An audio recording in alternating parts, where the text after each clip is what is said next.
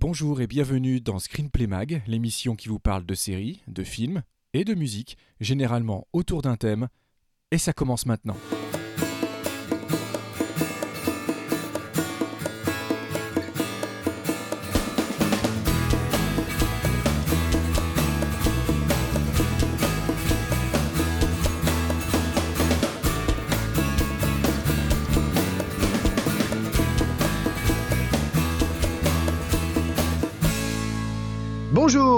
Bienvenue pour euh, notre... euh, Alors pardon, d'abord, pardon, désolé de ne pas avoir été là la dernière fois. Euh, comme l'annonçait l'ami Vivien, d'ailleurs, salut Vivien. Salut Christophe, bon retour, bienvenue, hein. ça fait du bien de te Oui, retrouver. oui, oui, euh, j'étais dans, le- dans, par Mons et par Vaux, dans les avions, mais alors du coup j'aimerais remercier Vivien, Fred et Antoine d'avoir gardé la boutique en, en mon absence dans une émission focus consacrée à Miami Vice, deux flics à Miami. Euh, émission euh, donc spéciale que je vous invite à réécouter, écouter ou euh, aller chercher euh, si vous l'avez pas encore vue, euh, parce qu'elle est bien sympa cette émission. Et puis il y a plein de choses. Il y a, y a un compositeur qui est là, qui vous parle de sa musique, on entend sa musique. Et bien évidemment euh, euh, l'ami Vivien euh, qui de toute façon il y a toujours euh, un des deux un des deux gardiens de la boutique dans la boutique. D'une manière ou d'une autre. Et ouais, et il a fallu Euh, qu'il revienne de voyage, il a fallu qu'il revienne de voyage. Moi je pensais que j'étais devenu calife à la place du calife, mais non, ça va prendre encore quelques émissions.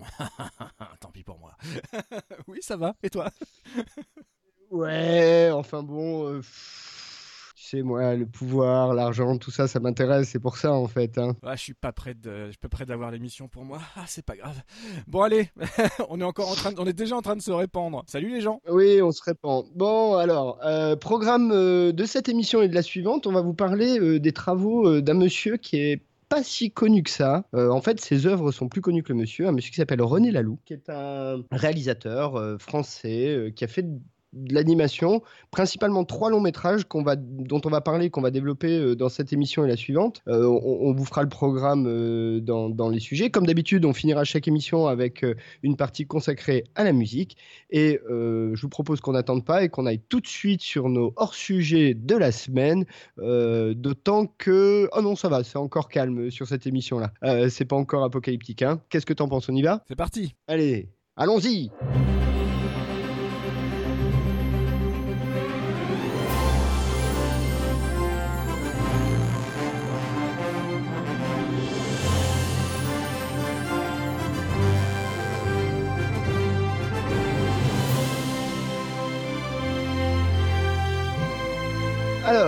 hors sujet de la semaine, tu vas nous parler euh, de, de la nouvelle princesse de Disney, Vivien.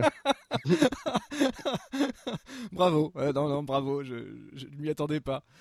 Bah écoute, oui, euh, un petit hors sujet très très léger, euh, très rapide et très léger.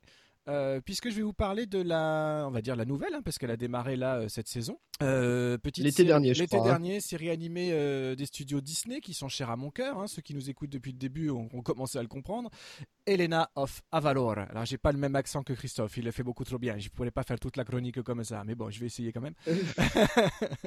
non, en fait, pourquoi, pourquoi j'ai choisi ça? D'abord parce qu'on va avoir une théma sur deux émissions consacrées à l'animation. Donc forcément, moi, je pense animation, je pense Disney. Donc je voulais juste euh, euh, parler aux petites filles, euh, aux petites filles d'entre vous, même si je sais qu'il y en a pas.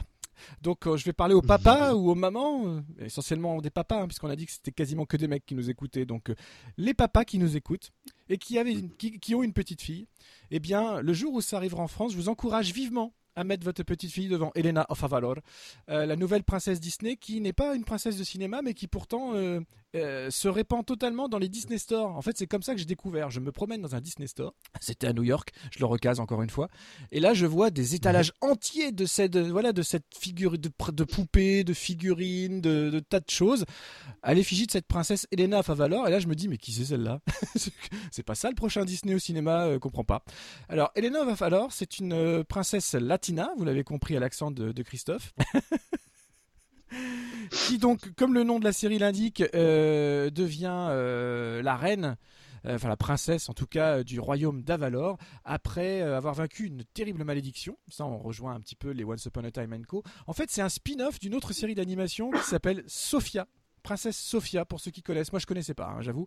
Et ben, à la surprise générale, J'aime bien regarder, euh, du haut de mes 42 ans, j'aime bien regarder Elena of Avalor le dimanche matin en buvant mon café et en mangeant une petite madeleine. C'est la madeleine de Proust, comme on dit, surtout à l'approche de, de, Noël. Ouais, enfin là, c'est plutôt la madeleine de Ramirez. Hein. C'est ça, mais bon.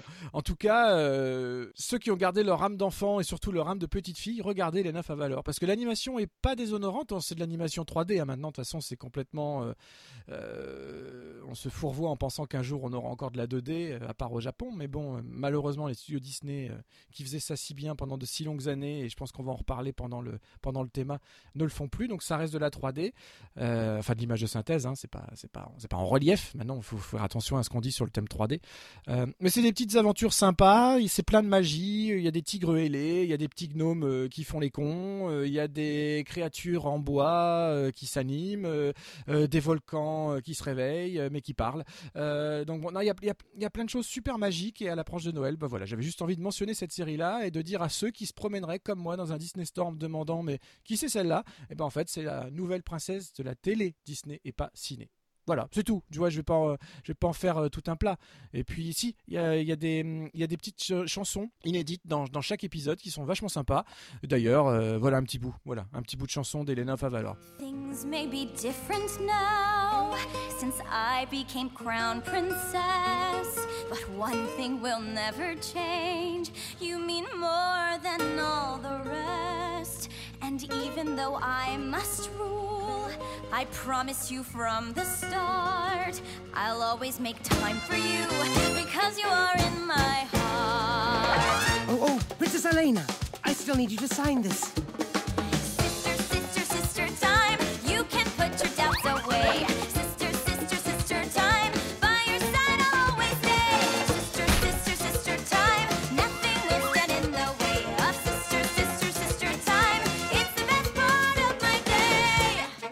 Bah c'est rythmé, c'est chantant, euh, c'est euh, c'est dans la suite de, La Reine des Neiges. Toutes les petites gamines vont chanter ça pendant pendant dix ans. Voilà, voilà, j'ai fini. C'est tout, c'est mignon. Je suppose que tu n'as pas euh, regardé Elena Favalor. Non, alors j'ai, enfin si j'ai vu un épisode quand même pour voir un peu ce que c'était hein, quand même. alors le, truc qu'il faut dire qui est intéressant quand même pour être un peu adulte sur un truc d'enfant, c'est que en fait avec ça, Disney reprend finalement les poncifs habituels des contes euh, un peu héroïques, un peu euh, médiévaux fantastiques, mais à la sauce euh, colonie espagnole. C'est exactement ça. C'est exactement ça. Il y a, il y a, du Zorro là-dedans, même si elle a une robe à la place ah, d'un masque noir. C'est une rencontre entre Zorro et Taram et le chaudron magique un peu, tu vois. Exactement.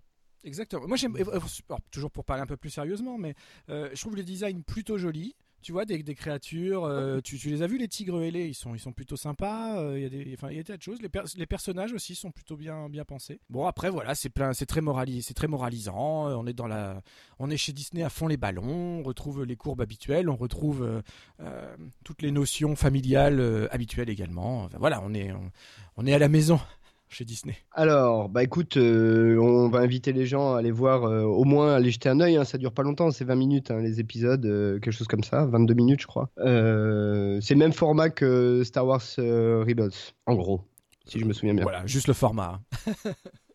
oui, oui, oui, oui, juste le format. Euh, écoutez, alors moi je vais vous parler d'un truc qui n'a rien à voir avec la choucroute euh, de, notre thème de la semaine. Quoique, euh, on passe d'une héroïne à une autre forme d'héroïne, quelque part. Exactement, e, exactement. Le, point commun, c'est que c'est quand même une série autour d'une héroïne, enfin d'un personnage féminin. C'est une série qui a commencé en septembre, qui sur la Fox, qui s'appelle Pitch. alors Pitch, ça n'a rien à voir avec de la musique, hein, ce qu'on aurait pu penser. Ça, ça c'est Pitch, c'est un terme de baseball. le le pitcher étant la personne qui lance la balle qui doit être tapée par le batteur. Hein. c'est un peu compliqué. Hein. Nous, euh, Européens, on connaît pas trop bien ça. Mais surtout pour vous dire que bah, c'est une série qui est quand même franchement bien foutue, avec des caractères attachants, euh, des personnages, pardon, j'ai dit caractères, euh, des personnages attachants. et moi, j'étais un peu, un peu cueilli par cette série. J'ai bien aimé le design.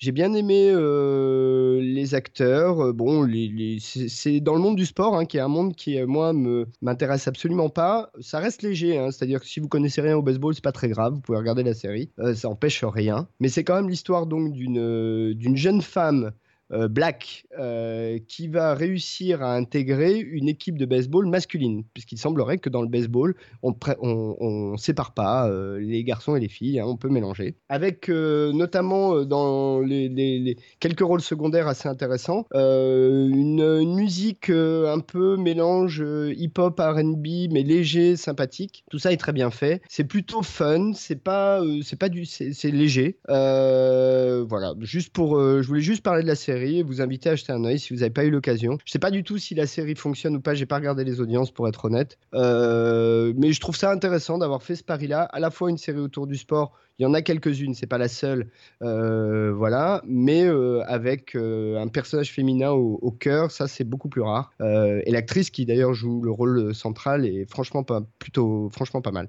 Donc voilà, je sais pas si toi tu as eu le temps de jeter un œil à Pitch. Eh ben, écoute, j'ai regardé suite, à, suite au programme de notre journée d'enregistrement. J'ai pris le temps de le regarder hier. c'est un pilote à côté duquel j'étais complètement passé parce que, oh, surprise les gens, bah, exactement comme Christophe, le sport et moi, c'est même pas que ça fait deux, ça, fait, deux ça fait trois. Hein. Je regarde jamais un match de quoi que ce soit, euh, au grand désespoir de plein de gens. Le nombre de fois où on peut me dire, euh, ah, mais même quand c'est la Coupe du Monde, bah oui, même quand c'est la Coupe du Monde, je me fous du foot, je me fous du foot. Hein. Donc non je, non, je regarde aucun sport. Mais alors aucun sport, ça ne m'émeut pas, ça ne me prend pas, ça m'a jamais intéressé. Euh, en revanche, j'ai quand même, suivi quelques séries sportives, à commencer bien sûr par l'immense Friday Night Lights, qui même si on se contrefout du football américain, il reste une grande série.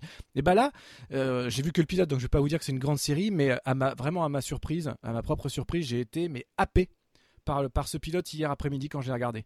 Euh, alors l'actrice, tu as pas cité son nom, c'est Kylie Bunbury. Elle est, elle est géniale déjà, déjà. Effectivement, elle fait un travail génial. Comme tu l'as dit, c'est très bien tourné. Euh, et puis, euh, puis il y a un twist final dans ce pilote que personnellement, étonnamment, j'avais pas vu venir, mais qui est, assez beau, qui est, qui est vraiment émouvant. Et c'est ce genre de truc quand généralement on voit venir à 3 km et que là, ben non, me suis fait happer euh, complètement. Et du coup, j'ai très très envie de, voir tout le reste. Donc, euh, Christophe, je suis désolé, moi je t'ai fait euh, regarder le pilote de Elena Favalor, et, et toi tu me mets pitch, tu me mets, tu me réponds d'un pitch dans la dans la trombine. T'as bien eu raison. Et merci pour ça. Bah écoute, euh, j'en suis ravi. Euh, vraiment, moi aussi, j'étais surpris. Euh, après, en séries sportives, on pourra un jour en reparler. Hein. Moi, en, a... en fait, films et séries sportives, il y en a plein que j'aime. même Sports Night, première série de, écrite par Sorkin pour ABC à l'époque. Mais c'est vrai que là, ça n'a pas grand-chose à voir en fait avec une série sportive. Le sport est vraiment très secondaire dans, dans, la série. Non, c'est même plutôt. Ouais, c'est plutôt une série de, de Star System. surtout tout le début sur l'entourage, la manière dont, dont on voit les coulisses du, du succès en fait voilà, de, cette jeune fille qui elle euh, maîtrise pas euh, tout ce qui lui arrive quelque part. Euh, elle a une pression énorme parce que du coup c'est la première femme à, arriver à un tel, un tel statut. Et il y a toute la batterie d'entourage, de commerciaux, de publicistes, etc. Les limousines, les fans et tout ça. Et je trouve qu'en fait on pourrait, là ça se passe dans le baseball, mais ça pourrait être une actrice, une chanteuse ou n'importe quoi. Finalement elle, est confrontée au même type de d'excès en tout genre de tous ces univers là qui, qui moi me pose toujours un peu problème. Je pense qu'on pourrait. J'ai toujours tendance à penser qu'on peut réaliser de grandes choses en restant simple. Mais bon, euh, apparemment, Hollywood, ils sont pas d'accord avec ça. Donc, et là, ça, ça le montre bien. Bah, en fait, oui. Et euh, en fait, il y a juste euh, deux petites choses à ajouter, puis on va passer à notre morceau de la semaine. Mais un, moi, je trouve que c'est une série féministe, mais dans le bon sens du terme.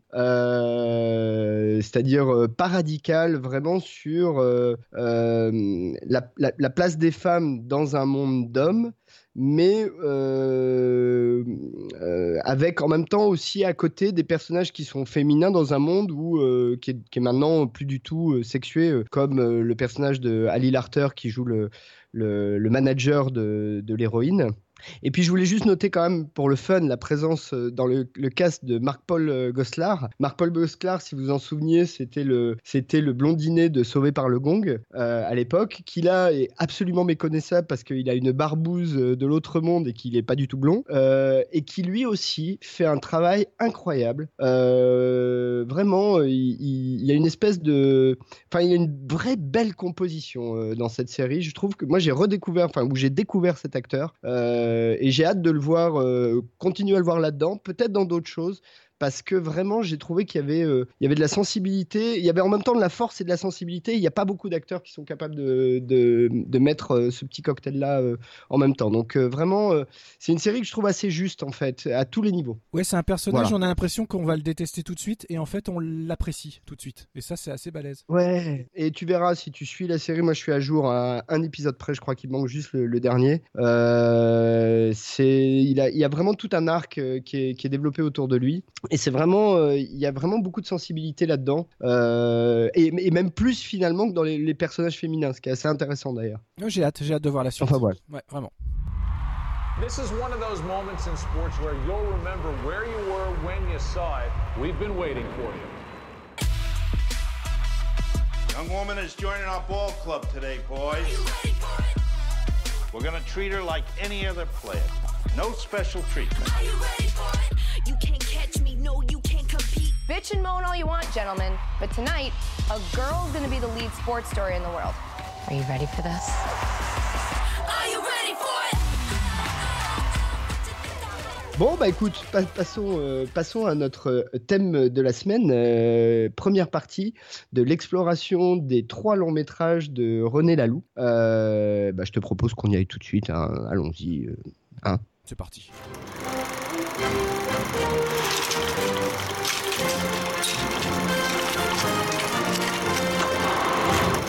Alors, on va parler donc d'un monsieur euh, qui fait partie des, j'ai envie de dire, des artisans de l'animation française et presque plus artisan qu'artiste. Et là aussi, je le dis ça euh, dans le bon sens du terme. Euh, peut-être pour, pour, dire, hein, euh, ça, fait assez longtemps que... Enfin, assez longtemps. Depuis qu'on a redémarré Screenplay, ça faisait partie des sujets que je voulais qu'on aborde. parce que les films de René Laloux, alors il y a trois longs métrages, on va rentrer dans les détails, hein, mais qui, sont, qui sont sortis entre 60 13 et 87, donc sur une période assez courte d'une quinzaine d'années. Euh, sachant que René Laloux est né en 1929, donc euh, c'est un monsieur est décédé en 2004, euh, et, et, que c'est un monsieur qui a toujours été passionné d'animation, de, de, cinéma, et qui a même été un peu marionnettiste pendant une période de sa vie, mais qui a jamais vraiment réussi à en faire une carrière au sens vraiment où on l'entendrait dans un système américain ou même à la française.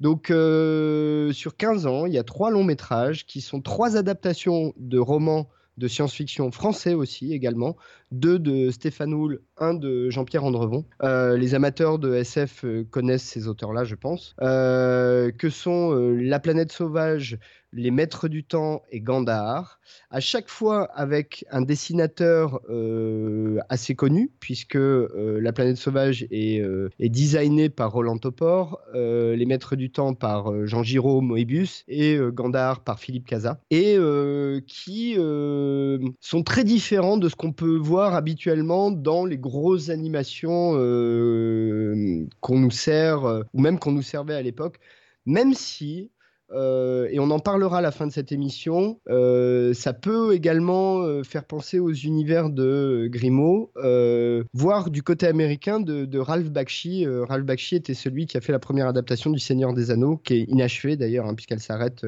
au milieu du second livre. Voilà. et qui avait fait aussi, je crois, une adaptation animée du Hobbit, enfin de, Bilbo le Hobbit. voilà. Est-ce que toi, Vivien, tu connaissais les films de Lalou? Alors oui et non.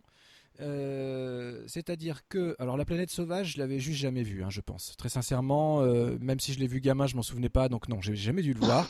J'avais un assez bon souvenir des Maîtres du Temps que j'avais dû voir euh, pareil à l'époque. aucun au cinéma, hein, ça c'est clair, j'en ai vu aucun au cinéma, c'était vraiment en VHS. Et j'avais vu Gandhar aussi, mais pareil, je m'en souvenais pas. Donc c'est, c'est, je les ai redécouverts totalement pour préparer l'émission, les trois. Ouais, vraiment.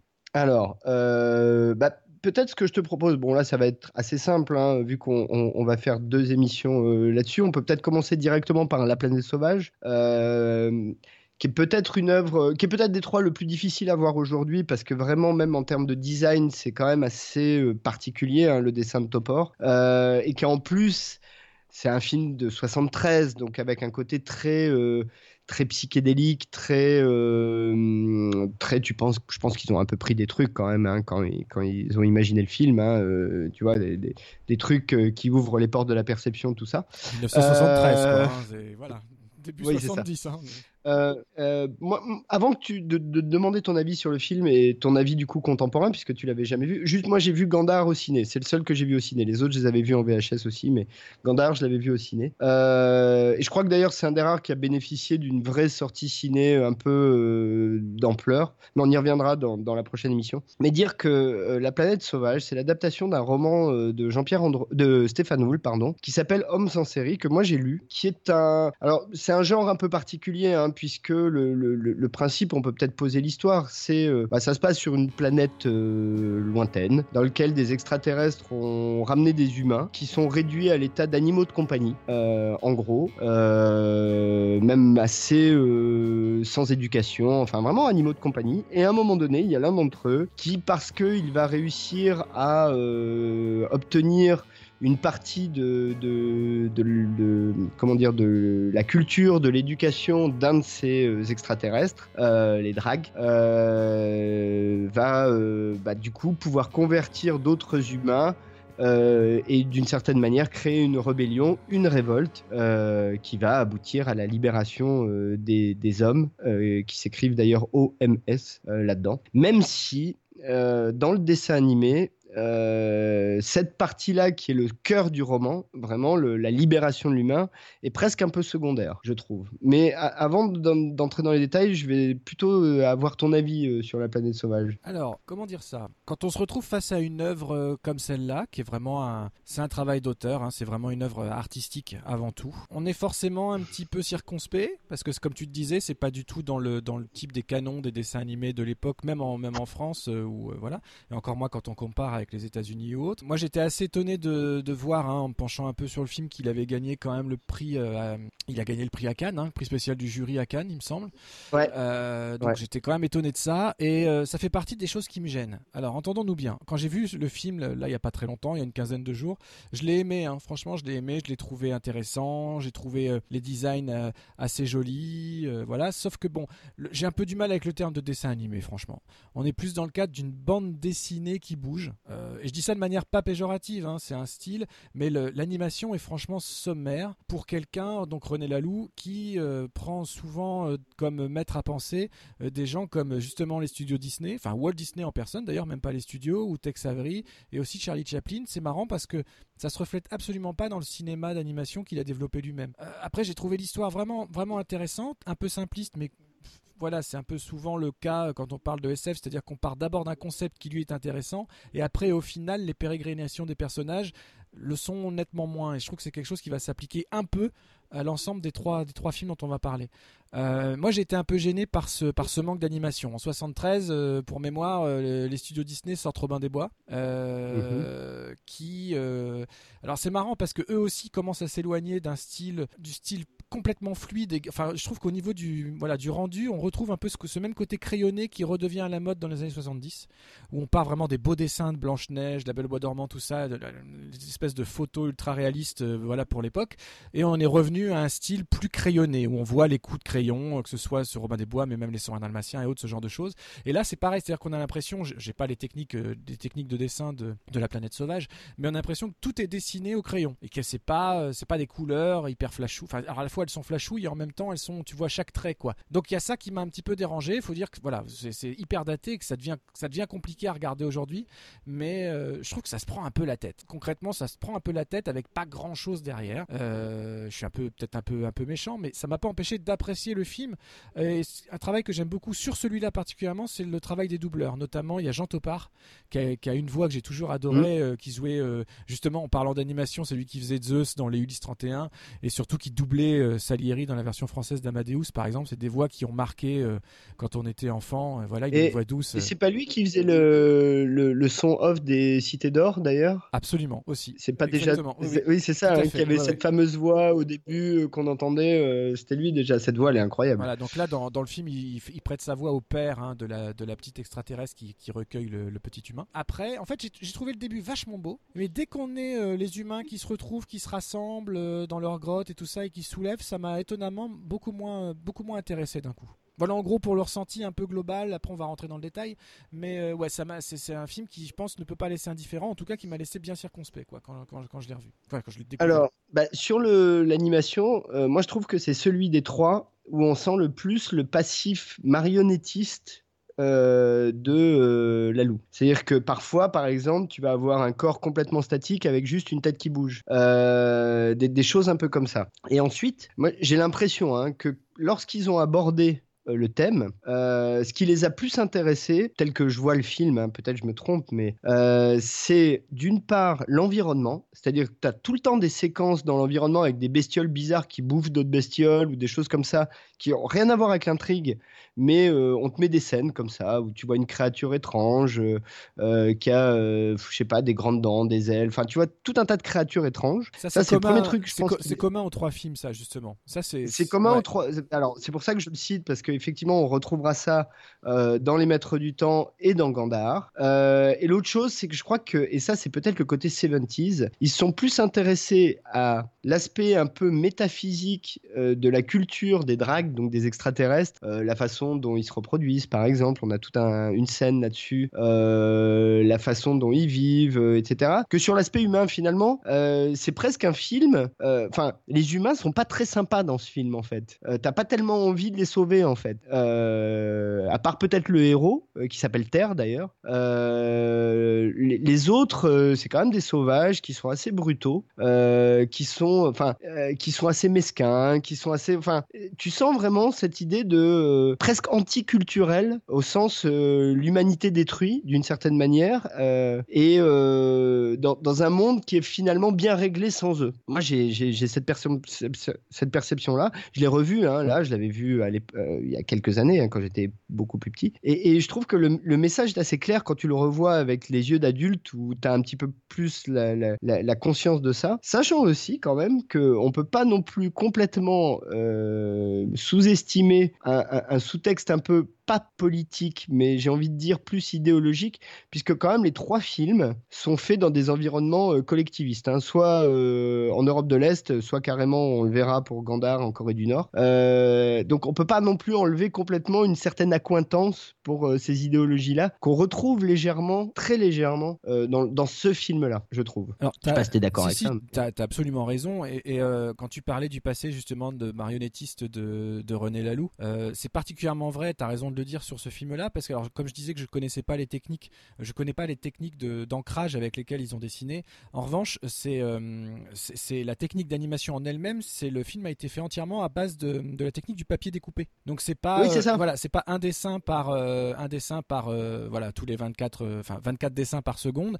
Là, c'est vraiment on, bouge une partie. Et voilà comme on, comme on bougeait une marionnette avec une baguette, là on fait bouger juste une partie du bras du, qui est découpé sur le sur le dessin qui est qui est qui est en fond derrière. Donc il y a vraiment une démarche de marionnettiste. Donc en ça, c'est assez intéressant. Et du coup, c'est pour ça que je dis que c'est plus une œuvre d'art finalement que euh, qu'un réel long métrage d'animation comme on l'entend habituellement. Mais c'est intéressant, mais ça, produit un effet bizarre en fait. Quand les personnages courent, par exemple, c'est tellement, euh, euh, c'est tellement un peu déambulé que voilà, c'est. Ouais, c'est étrange. Hein. Mais ça contribue à la à l'étrangeté de l'univers en, entier. Donc après, j'ai trouvé Alors, les, après, designs extraterrestres vachement intéressants. Ils sont beaux, hein, je trouve vraiment, les, grands géants. ce qu'il faut dire euh, euh, sans doute aussi, c'est que, et, pour l'époque, euh, alors ça se faisait, hein, c'est pas extraordinaire, hein, mais c'est pas le plus courant. Tu, tu, tu, faisais la comparaison avec Disney, c'est intéressant parce que en revanche, La planète sauvage, les deux autres aussi, mais dans une moindre mesure, surtout La planète sauvage, c'est l'anti-animé pour enfants. C'est vraiment un animé pour adultes. Je, je, trouve que ça vraiment assez fondamental quand tu vois le film, c'est que même si ça, ça veut pas dire que ça, ça déplaira forcément à des enfants, un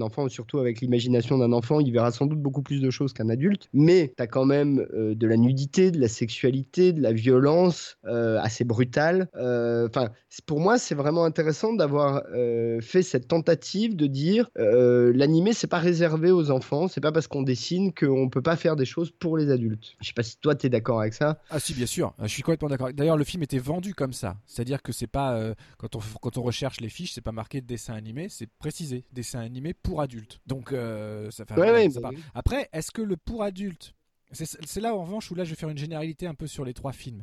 je vais encore me faire un petit peu l'avocat du diable, alors que encore une fois, j'aime son œuvre. Hein. je trouve ça, je trouve ça vraiment méritant et joli, intéressant et tout ce qu'on veut. Mais il y a un truc qui me gêne quand on dit, dès qu'on mentionne le, pour adulte, il faut toujours qu'il y ait énormément de sexualité. Voilà, dès que c'est pour adulte, il n'y a quasiment pas une fille qui porte des vêtements. Ça, c'est une chose. Et de deux, euh, c'est bourré, mais alors les trois, hein, les trois films sont bourrés de symboles phalliques dès qu'ils peuvent en mettre un quelque part, ils en mettent un. La, moindre pierre a, une forme de pénis. Euh, enfin voilà, il y a, y a, dans, dans Gandhar, t'as toute, euh, as toute euh, la salle du, la, la, salle de la prêtresse ou je sais pas comment comment l'appeler, de la dirigeante qui repose même sur voilà sur quatre verges tendues. Enfin tout est comme ça. Et alors je suis pas puritain ou quoi quoi, quoi qu'est-ce. Hein, c'est pas que ça me dérange en soi, mais c'est que c'est tellement flagrant, c'est tellement énorme que je trouve que je trouve pas ça intéressant. Et du coup je trouve même pas ça intelligent parce que si si juste voilà, si c'est le moins, si on a recours qu'à ça pour dire c'est un truc d'adulte, donc du coup je mets des pénis partout. Euh, bon, je, enfin, moi en tout cas, ça m'apporte rien de voir des rochers en forme de pénis. Je, je vois pas bien le, comment du pourquoi, on va dire. Pour moi, ça suffit pas. En revanche, là où je suis d'accord, c'est que les, questionnements, les fondamentaux des histoires proposées sont effectivement plus pour adultes que pour enfants, dans la mesure où on va se poser des questions sur l'existence même, etc. Mais finalement, euh, tous les contes de fées le font déjà à, un niveau différent, certes, mais donc finalement, c'est est-ce qu'on regarde pas un peu tous la même chose, mais que pour que ce soit pour adultes, il faut que ce soit, faut qu'il y ait ce décalage visuel euh, et que ce soit un petit peu plus euh, élitiste pour pour s'octroyer le, voilà, le respect du plus grand nombre et de l'intelligentsia ambiante. Quoi. Est-ce qu'il ne faut pas se forcer en fait à faire de l'animation sommaire et des designs spéciaux pour raconter euh, une histoire en, faisant exprès en fait d'être moins bon, d'être moins beau, d'être moins raffiné qu'un studio Disney par exemple c'est, une vraie question hein, que je me pose. oui et non. Enfin, oui et non. comment dire Après, il faut voir qu'on est déjà en, qu'on est en 73, donc on est encore en pleine révolution euh, sexuelle euh, et révolution des mœurs. Donc je pense qu'il y a de ça aussi. Oui, mais Gandhar est pire au milieu des années 80, tu vois, dans, dans, dans, les symboles. Euh, c'est un petit peu, un petit peu différent. dans, dans, le cadre de la planète sauvage, moi je trouve que c'est assez cohérent avec l'époque. si tu regardes même le cinéma de cette époque, des films comme Zardoz, l'âge de cristal, tu vois, ce genre de film, tu as, toujours cette cette petite chose un peu, euh, euh, cette, cette, chose qui faisait partie de la culture de l'époque. Et puis même dans le dans le l'animation, hein, c'est l'époque de Fritz the Cat, c'est l'époque euh, des, films de Boris Sluzinger, tu sais, Tarzan la honte de la jungle ou ce genre de trucs, qui sont alors là pour le coup carrément Tarzan, c'est l'écho des savanes en dessin en dessin animé, tu vois, c'est gras, ça pète, ça rote, enfin tu vois, c'est il y a un côté comme ça. Euh, ce que je trouve intéressant dans La planète sauvage et dans le cinéma de la Lalou euh, aussi, euh, peut-être pour conclure sur la planète sauvage et quand même dire un mot sur les maîtres du temps, au moins dans cette partie-là, c'est que en même temps aussi, c'est probablement un des rares réalisateurs, quel que soit, hein, qui se soit cinéma, euh, animation ou euh, euh, live action, comme on dirait, qui a vraiment aussi rendu hommage à la littérature de science-fiction française. Ce qui est quand même, parce qu'il existe une littérature de science-fiction française, dont Stéphane Houl et Andrevon font partie des, grands noms. Hein, c'est pas les seuls, mais ils en font partie. Depuis Jules Verne, hein, d'ailleurs, on pourrait dire, hein, quasiment depuis 150 ans, presque 200 maintenant. Et, et, je trouve ça vraiment pas mal d'avoir à chaque fois et systématiquement systématiquement euh, choisi ces œuvres-là pour les adapter en animé. Et le choix de l'animation est intéressant dans le contexte européen parce que, euh, contrairement aux à l'Angleterre ou aux États-Unis, au monde anglo-saxon, on n'a jamais vraiment eu les moyens de faire de la grande science-fiction française. C'est rare quand même. Il n'y a pas de grands films de science-fiction. Euh, il y en a quelques-uns, mais ils sont rares. Euh, peut-être Fahrenheit 451 et Alphaville ou ce genre de trucs.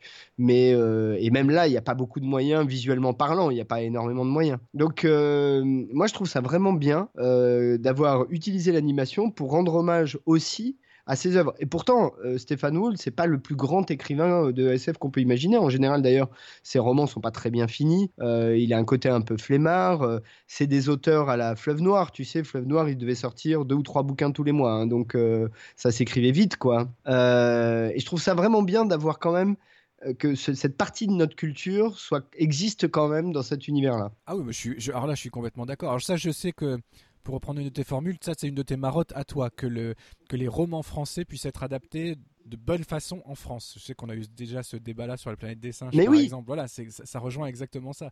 Non, non, je suis d'accord. Et puis en plus, euh, moi je les ai pas lus en l'occurrence, hein, les romans, donc là j'ai pas le j'ai pas la matière comparative que toi tu as. Euh, j'ai pas du tout eu le temps de me plonger dedans avant l'enregistrement, c'est dommage. Euh, mais du coup, ça me donnerait envie de le faire parce que euh, c'est quand même des univers riches et j'aimerais surtout voir si les univers visuels qui sont proposés dans les films de Lalou renvoient bien aux univers visuels des livres. Parce que comme il y a une grande cohérence sur les trois films, c'est très cohérent en termes d'univers, de design d'univers. On est dans les trois cas, dans des planètes arides. Et pourtant, c'est très différent. Et voilà, et ça pourrait être, ça pourrait être dans la même dans la même galaxie en fait. Les trois films pourraient se passer un peu dans la même galaxie alors que c'est des dessinateurs aux univers ultra ultra différents. D'ailleurs, je voulais juste avant qu'on passe au maître du temps dire un mot quand même sur euh, Roland Topor puisque c'est quand même à lui qu'on doit ah euh, justement tous les designs. Euh, voilà, donc juste pour dire que bah, c'était donc un illustrateur, dessinateur. Enfin, il a fait à peu près tout ce qui est possible de faire dans le domaine de l'artistique. c'est lui qui il a collaboré beaucoup au journal Arakiri et puis il a il a aussi confectionné beaucoup d'affiches pour le cinéma, notamment les célèbres affiches du tambour et euh, de l'Empire de la Passion, par exemple. C'est lui qui les a fait. Et on a pu le voir à l'image. Il a un rôle dans, euh, un second rôle, hein, dans le Nosferatu de Herzog, par exemple. Ah ouais eh oui. Ah, ça, tu vois, je ne savais pas. Et puis après, il, a il a fait des romans, euh, euh, Le locataire chimérique, par exemple, qui a été adapté euh, par Polanski, qui a, qui a réappelé ça le locataire. Enfin, voilà, donc c'est vraiment des artistes qui, chacun de ces trois films, c'est des rencontres d'artistes avant tout, quoi. Et ça, ça, je trouve ça vachement beau parce que tu as des univers qui se fondent, qui se répondent et qui font au, sein de cette unité des trois films de Lalou, ben ça, ça, emprunte aussi à d'autres artistes. On va le voir là avec les maîtres du temps de Moebius, où euh, en termes de design, c'est à la fois très proche et très différent. Donc euh, voilà, transition vers les ben, maîtres du temps. Alors, ça me semblait important de, de, mais, faire ça. oui, oui, oui, et, je vais ajouter à la transition, euh, notamment dans les années 70 particulièrement, et particulièrement grâce à Metal Hurlant, la création française et particulièrement de, de BD avait un vrai leadership. Là, pour le coup, même mondial. Euh, y compris euh, vis-à-vis des États-Unis. On le verra d'ailleurs particulièrement pour Gandahar, qu'il y a une adaptation euh, américaine qui existe. Mais je trouve ça pas mal. Et d'ailleurs, on en avait on en avait parlé ou légèrement évoqué dans notre spécial Ridley Scott. C'est aussi l'époque où Jodorowsky qui fait aussi partie de cet environnement de Harakiri, euh, de, tous ces, gens comme ça qui se croisaient tout le temps, essayer de faire son dune, euh, et notamment euh, en, essayant d'avoir Moebius, qui était très demandé, très occupé à l'époque. Et, juste, je vais faire un petit arc. on ne s'y trompe pas, puisque notre ami Luc Besson a quand même, qui est voilà, peut-être un des rares à avoir réussi à, faire un, film de science-fiction français avec des moyens conséquents, qu'on aime ou qu'on n'aime pas, hein, mais quand tu regardes le cinquième élément, euh, c'est tout sauf ridicule euh, en termes de, production design de SF. Et eh ben, il s'est alloué quand même tous les services de, ou tous les conseils de ces gens-là. Alors lui, euh, il a plutôt été tapé du côté Valérian. D'ailleurs, on en reparlera sans doute puisqu'il est en train de finaliser son adaptation. mais c'est vrai que voilà, ces gens-là ont contribué à la science-fiction ou l'imaginaire euh, de science-fiction euh, il y a 40 ans euh, et même encore aujourd'hui, leur impact est quand même encore important. Et peut-être on aurait pu citer toujours Giger qui est quand même européen, il est suisse, hein, ça compte, hein, on va dire.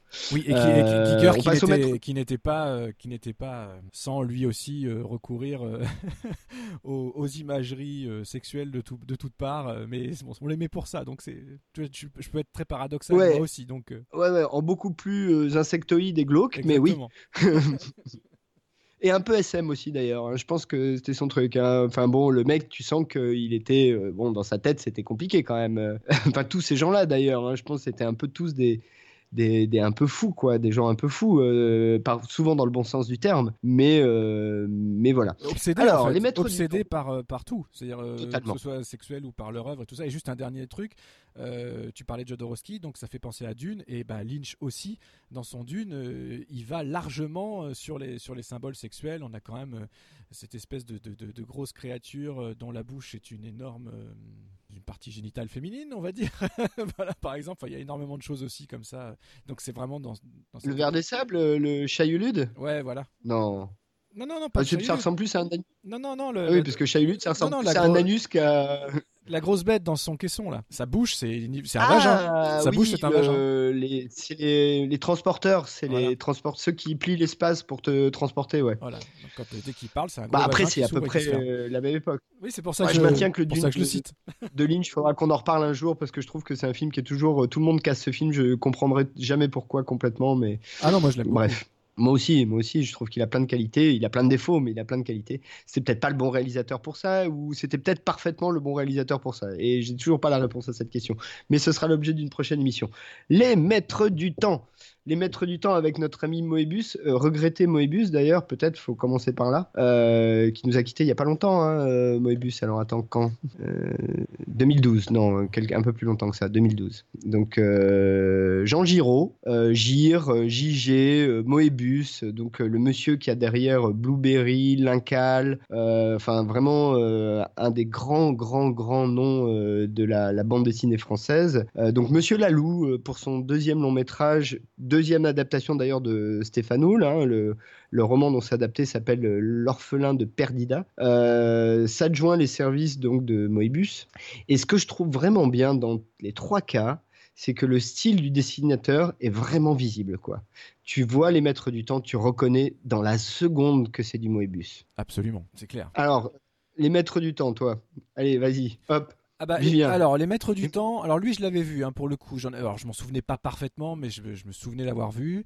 Euh, bah, c'est l'histoire, en fait c'est le plus euh, c'est le plus aventureux des trois films, c'est celui qui peut se regarder le plus facilement même par un enfant, ça c'est évident. Oui, Euh, parce c'est que c'est vraiment un conte, c'est une jolie histoire avec un twist final qui est dont je, que je- dont je me rappelais pas en fait et du coup qui est toujours aussi puissant. Ça m'a beaucoup plu, ça m'a vraiment ému. Et voilà, je trouve que surtout à la base le, le- voilà le l'histoire est belle et euh, Ah, tu veux que je, je le pitch? Non, mais je le pitch si tu veux, les maîtres du temps, ça c'est facile. Euh, les maîtres du temps, alors euh, sur une planète qui s'appelle Perdida, une famille visiblement va exploiter la planète, et au moment où commence le film, on apprend déjà que la maman est morte, le papa est blessé, ils sont poursuivis par des espèces de bourdons euh, super violents, Euh, ils sont dans une espèce de vaisseau qui s'écrase, Euh, le papa meurt, et le, petit qui est au milieu de tout ça, qui s'appelle Piel, se retrouve tout seul avec comme seul ami finalement un micro qui le connecte avec un autre personnage qui se trouve lui à des milliers d'années-lumière dans un vaisseau spatial, Jafar, euh, qui est donc l'ami du papa, hein, euh, voilà, Euh, et va s'en suivre une mission de sauvetage de Jafar qui va- vouloir essayer d'aller récupérer Piel sur cette planète, hein, sur Perdida, tout en restant en communication avec lui, sachant que dans l'histoire, il y a deux petites choses à ajouter. La première, c'est que Jafar a embarqué dans son vaisseau un espèce de prince euh, pas clair sur lui, euh, qui fuyait sa planète avec son trésor et qui lui n'a qu'une envie, c'est de se barrer le plus vite possible et donc pas du tout de faire un détour pour aller sauver un enfant qui connaît Didab Didadan. Et au passage, ils embarquent euh, un autre personnage étrange qui connaît la planète, qui s'appelle Silbad, euh, qui d'ailleurs a été attaqué par ces bourdons, hein, puisqu'on voit très vite qu'il a une espèce de plaque sur le crâne euh, qui, est là pour le, protéger, et qui connaît très très bien cette planète-là. Et on va suivre parallèlement pendant tout le film euh, les aventures de- du jeune Piel sur la planète Perdida et des dangers qu'il va affronter ou des merveilles qu'il va rencontrer euh, en une rare occasion euh, et l'équipage du vaisseau qui va essayer d'aller sauver Piel et je ne dirai pas le twist final évidemment pour ceux qui n'auraient pas vu les maîtres du temps. Et j'oubliais quelque chose? non, c'était bien dit, très bien dit, impeccable. Euh, bah, pour rebondir sur ce que tu disais, je suis totalement d'accord avec toi. C'est peut-être celui qui, des trois qui s'adresse le plus à des enfants. Euh, je pense que ah si non, j'ai oublié très important, très important. Et c'est là d'ailleurs où on voit euh, où on voit l'inspiration Disney. Il y a aussi les deux petits sidekicks. Et oui, Il y a deux petits. euh, euh, les compagnons. oui, voilà, il y a deux, voilà, il y a deux petits compagnons qui sont télépathes euh, et qui sont un peu les les témoins de cette histoire, alors qu'ils sentent les pensées, mais sentent au sens de l'odorat. Hein.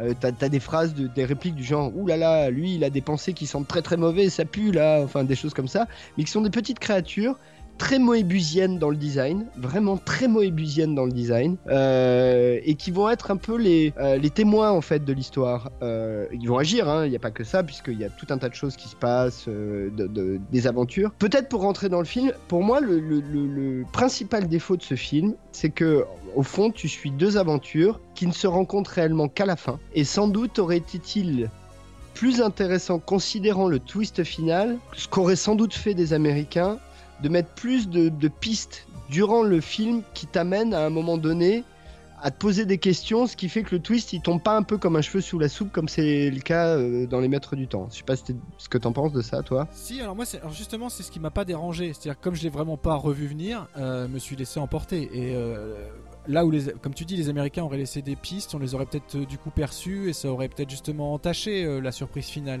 qui du coup fait vraiment son petit effet, je trouve. Bah, moi je trouve que ça tombe un peu euh, comme un cheveu sur la soupe. Alors en les en- je l'ai vu plusieurs fois, hein, les Maîtres du Temps, quand j'étais enfant et puis adolescent. Donc là j'ai revu pour l'émission et du coup je me rappelais très très bien du twist, hein, donc ça m'a pas surpris. Mais en revanche je me suis posé la question si durant le film, et effectivement en fait durant le film t'as des pistes, mais euh, c'est tellement... euh, si tu veux pour moi il y a un vrai problème de découpage et d'écriture. C'est-à-dire que d'un côté t'as les aventures du vaisseau, voire même à un moment donné t'as carrément une aventure presque complète qui se passe sur une autre planète qui a rien à voir avec la choucroute euh, et qui est bien faite, hein, qui est intéressante, euh, qu'on voit dont la thématique d'ailleurs se retrouve. euh, on l'avait un peu dans la planète sauvage et on l'aura encore plus dans Gandhar avec des espèces d'individus qui sont transformés en, en armées décérébrées et soumises, voilà.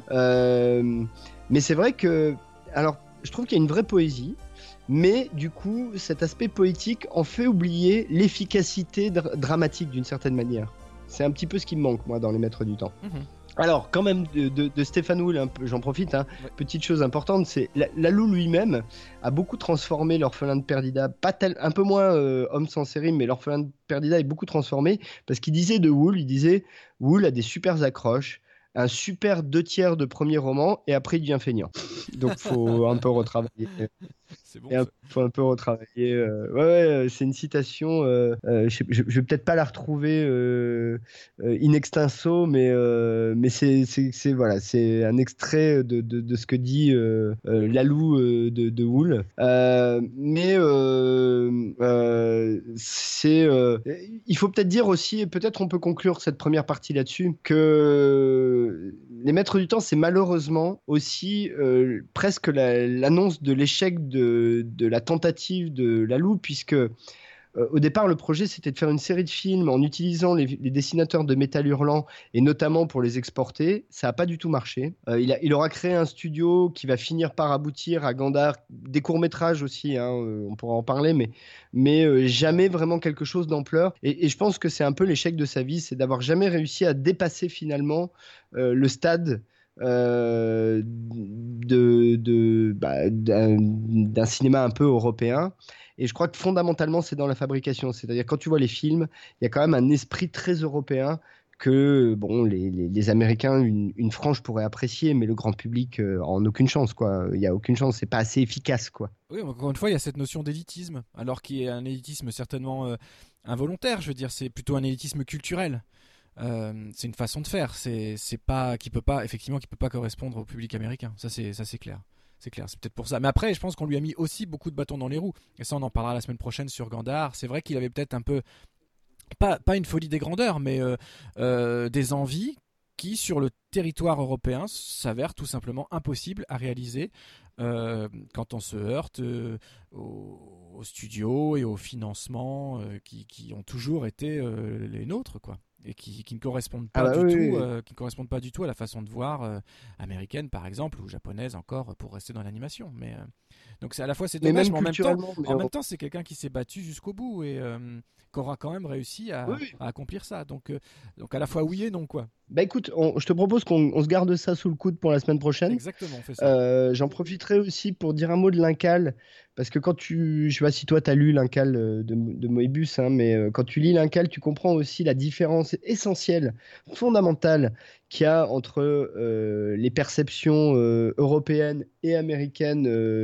de la SF en général, je trouve. C'est vraiment pour moi, c'est l'exemple presque type. Euh, et qui d'ailleurs a été scénarisé par Jodorowsky. Donc euh, la boucle est bouclée, on reste dans le même univers. Euh, mais qu'on passe à notre section musicale, puisque on va parler de la musique d'un autre grand film d'animation française, qui est Le Roi et l'Oiseau le, film de Grimaud. Bah oui, on pouvait, pas, on pouvait pas passer à côté. Un film absolument euh, un chef-d'œuvre absolu. L'occasion était trop belle. Eh ben allons-y. On en écoute un petit morceau même. Le roi, l'oiseau, la bergère, la, bergère, le ramoneur, tout ça. Tout ça. Bah d'ailleurs, on va écouter ça. Tiens, le morceau, la bergère et le ramoneur.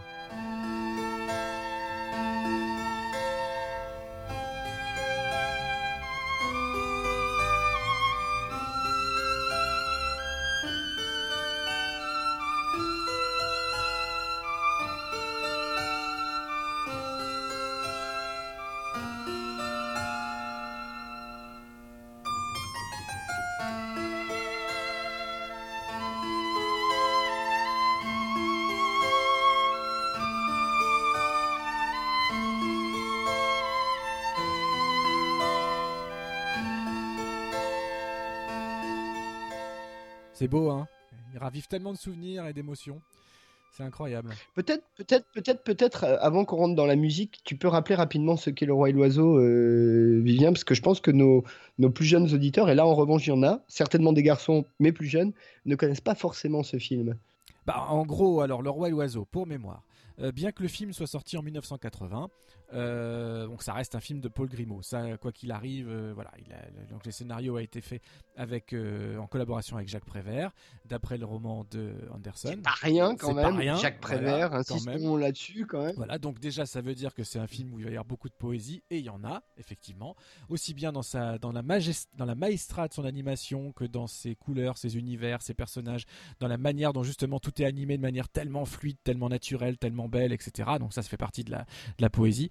Euh, après, pour dire que c'est quand même un film qui a été porté, de, même s'il est sorti qu'en 80, il a essayé de le, de le commencer dès 1946, l'ami Grimaud. Donc c'est pas c'est pas rien quand même. Il y avait une première version euh, qui s'appelait juste La Bergère et le Ramoneur, justement, sortie en 1953. Enfin, sortie, pas vraiment sortie. Hein. C'était euh, c'était vraiment une première version, plus sous forme de pas de comédie musicale, mais il y avait beaucoup plus de chansons, etc. La musique était signée Joseph Cosma, donc toute signée de Prévert, hein, bien évidemment, et Joseph Cosma, le compositeur, qui n'a absolument pas à confondre avec Vladimir Cosma, d'ailleurs ça s'écrit pas pareil. Euh, voilà, donc il y a très peu de chansons qui ont survécu à la, à la, version finale de 1980, et la musique de la version finale de 1980, c'est euh, monsieur qui s'appelle Vauchesh Kilar, je crois que j'ai réussi à peu près le dire correctement, euh, qui est très très connu pour avoir fait notamment le Dracula de Coppola. Mais juste, euh, voilà. Mais euh, un petit mot euh, sur le roi et l'oiseau, ben, c'est une histoire d'amour entre une petite bergère et un petit ramoneur qui est contrecarré par un méchant roi qui en gros veut se marier la bergère et qui veut tout faire pour virer le ramoneur. Hein. L'histoire elle est simple comme ça. Et puis il y, a un oiseau qui nous raconte ce conte et qui intervient pour aider le ramoneur et la bergère à finir ensemble. En gros, je vous la fais très très très courte, mais c'est ça l'histoire. Vosheshkilar, ce qui est intéressant, c'est que euh, quasiment toute la musique a été faite sans même que Grimaud s'en préoccupe. C'est-à-dire qu'il a eu carte blanche pour faire ça. Euh, il, a même, il a même écrit euh, certains, certains passages avant même que l'animation rentre en jeu. Alors juste, j'en profite pour faire euh, pour faire un petit insert et qui va être accord avec notre précédent thème, c'est que par rapport à la bergère Ramoneur, qui est l'adaptation du, du, conte de Christiansen, la version Le Roi et l'Oiseau, en ajoutant finalement Le Roi et l'Oiseau, ajoute une dimension politique d'une certaine manière et adulte. et c'était le projet en fait dans la, version finale, c'est d'ajouter sur ce conte qui reste un conte, c'est-à-dire euh, bah, rappelons quand même que l'objectif du conte, c'est d'avoir une, dimension un peu morale, un peu voilà, mais mais pas forcément politique, d'ajouter à la fable une dimension un peu politique. Et c'est vrai que le roi, on, voit dans le roi la naissance d'un dictateur d'une certaine manière, euh, un dictateur fou quoi. Euh, et qui en devient presque sympathique d'ailleurs. Le personnage est pas complètement antipathique quand tu vois le dessin animé. Bah ça c'est à cause de son chose, ça c'est grâce à son design justement. Exactement. Il, est tellement il, est, tellement un petit le dessin euh, animé est absolument sublime. Ça il faut vraiment insister là-dessus parce que esthétiquement parlant c'est un bijou ce truc. C'est un bijou magnifique. C'est une beauté incroyable. Euh, donc en fait, Grimaud a contacté Kilar parce qu'il avait aimé ce qu'il avait fait pour La Terre de la Grande Promesse de Vajda. Ah oui. Et juste sur la base de l'écoute de, cette partition-là, il, lui donne, il lui donne totale carte blanche pour le roi et l'oiseau, avant même donc, comme je le disais tout à l'heure, que euh, la moindre séquence soit animée. Donc par exemple, il y a une séquence qui est, euh, qui est très, très célèbre pour ça, c'est la séquence de la marche nuptiale qu'on va écouter. Et en l'écoutant, dites-vous bien que les animateurs ont donc pu avoir le morceau finalisé avant même de commencer à dessiner et à animer, que ce sont donc eux qui ont euh, réglé leurs mouvements, la synchronicité des mouvements et de la mise en scène même du en fonction de la musique et non l'inverse comme c'est le cas habituellement. Écoutez ça, la marche nuptiale.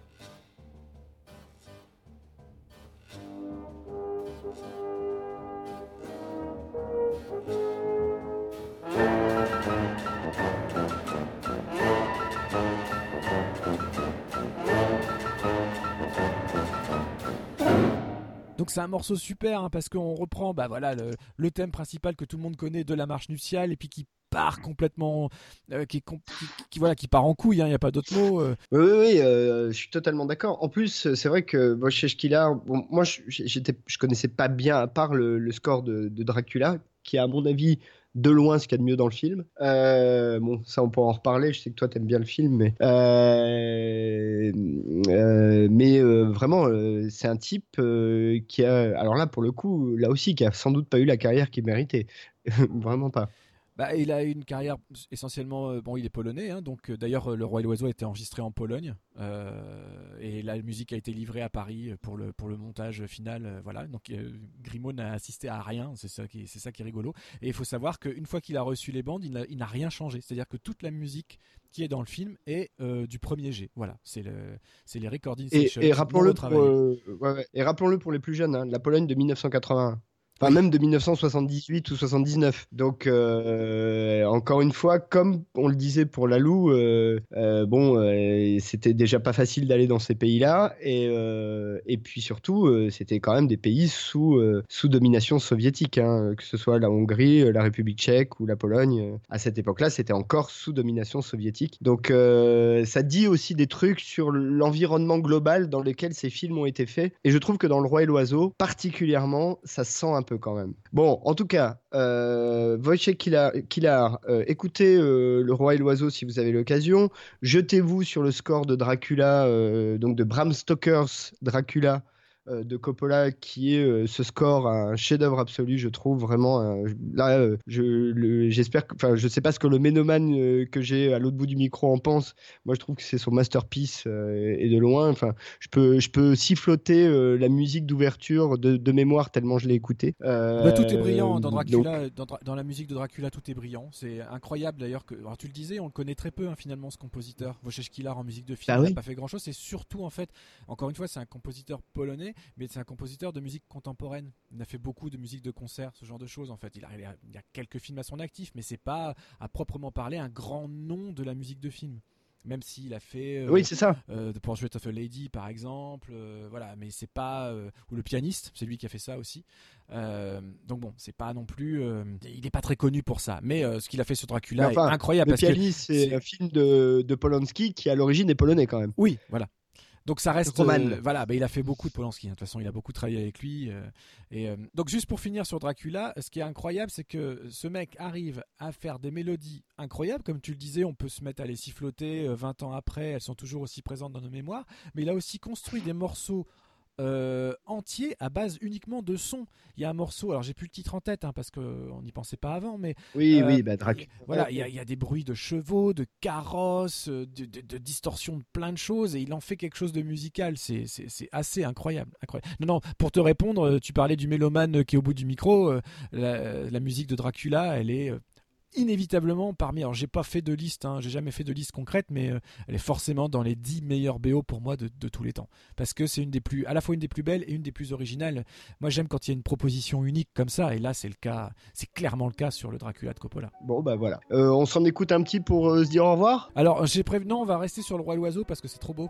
On va se finir, on va, on va. Oui, bien, sûr, bien sûr, On va, se, quitter en douceur avec simplement le générique de fin du film parce que ben, c'est un, un, vrai Untitled, donc on retrouve un petit peu tous les thèmes bien sûr, on va pas vous le passer en entier, mais en tout cas pour finir en douceur, on reste avec Le Roi et l'Oiseau qui, euh, pour le redire, reste un des plus beaux euh, films d'animation euh, ever. Bon, en tout cas, chers auditeurs, encore une fois, merci de votre écoute. si vous n'avez pas vu les films dont on a parlé, bah, précipitez-vous, ça, ça mérite le coup d'œil, particulièrement Le Roi et l'Oiseau. Hein. Je sais que c'est pas le thème, mais Le Roi et l'Oiseau, c'est vraiment un, chef-d'œuvre de l'animation française. C'est, à mon sens un film absolument incontournable. Euh, il faut avoir vu Le Roi et l'Oiseau. Euh, et puis on se retrouve la semaine prochaine pour notre suite et fin euh, René Laloux avec encore tout un tas de choses dedans. voilà.